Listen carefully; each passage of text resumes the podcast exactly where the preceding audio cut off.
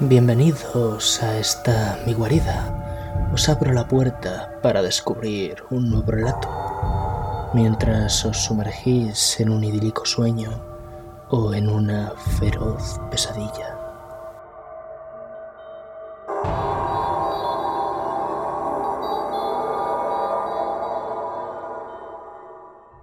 Morgan no es un hombre de letras. De hecho, su inglés carece del más mínimo grado de coherencia. Por eso me tiene maravillado las palabras que escribió, aunque otros se han reído. Estaba solo la noche que ocurrió. De repente lo acometieron unos deseos incontenibles de escribir y tomando la pluma redactó lo siguiente.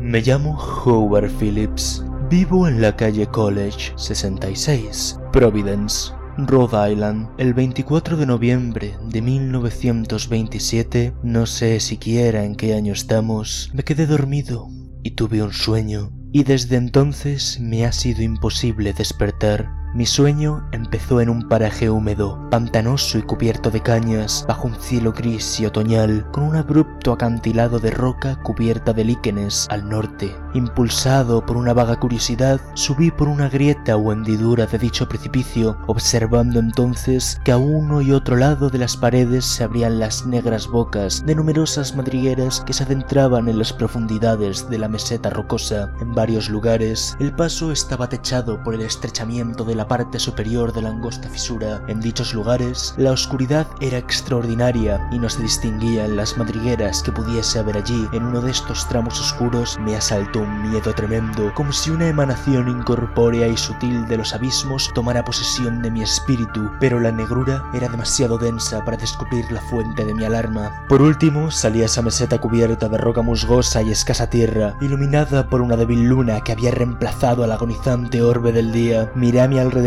y no vi a ningún ser viviente. Sin embargo, percibí una agitación extraña muy por debajo de mí, entre los juncos susurrantes de la ciénaga pestilente que hacía poco había abandonado. Después de caminar un trecho, me topé con unas vías herrumbrosas de tranvía y con postes carcomidos que aún sostenían el cable flácido y combado del trole. Siguiendo por estas vías, llegué enseguida a un coche amarillo que ostentaba el número 1852, con fuelle de acoplamiento del tipo de doble vagón, en boga entre 1900 y 1910. Estaba vacío, aunque evidentemente a punto de arrancar. Tenía el trole pegado al cable y el freno de aire resoplaba de cuando en cuando bajo el piso del vagón. Me subí a él y miré en vano a mi alrededor tratando de descubrir un interruptor de la luz. Entonces noté la ausencia de la palanca de mando, lo que indicaba que no estaba el conductor. Me senté en uno de los asientos transversales. A continuación oí crujir la hierba escasa por el lado de la izquierda y vi las siluetas oscuras de dos hombres que se recortaban a la luz de la luna.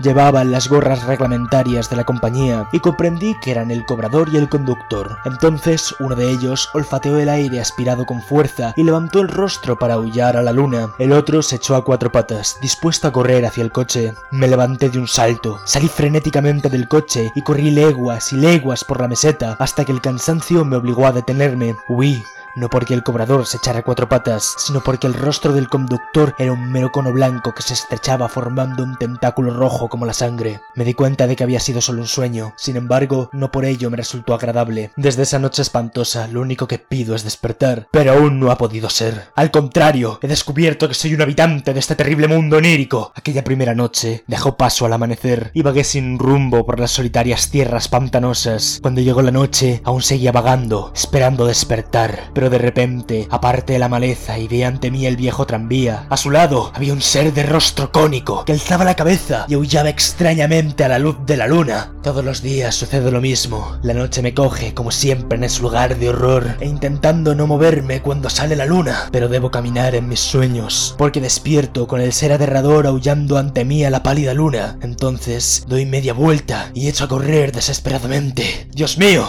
¿cuándo despertaré? Eso es lo que Morgan escribió. Quisiera ir al 66 de la calle College de Providence, pero tengo miedo de lo que pueda encontrar allí.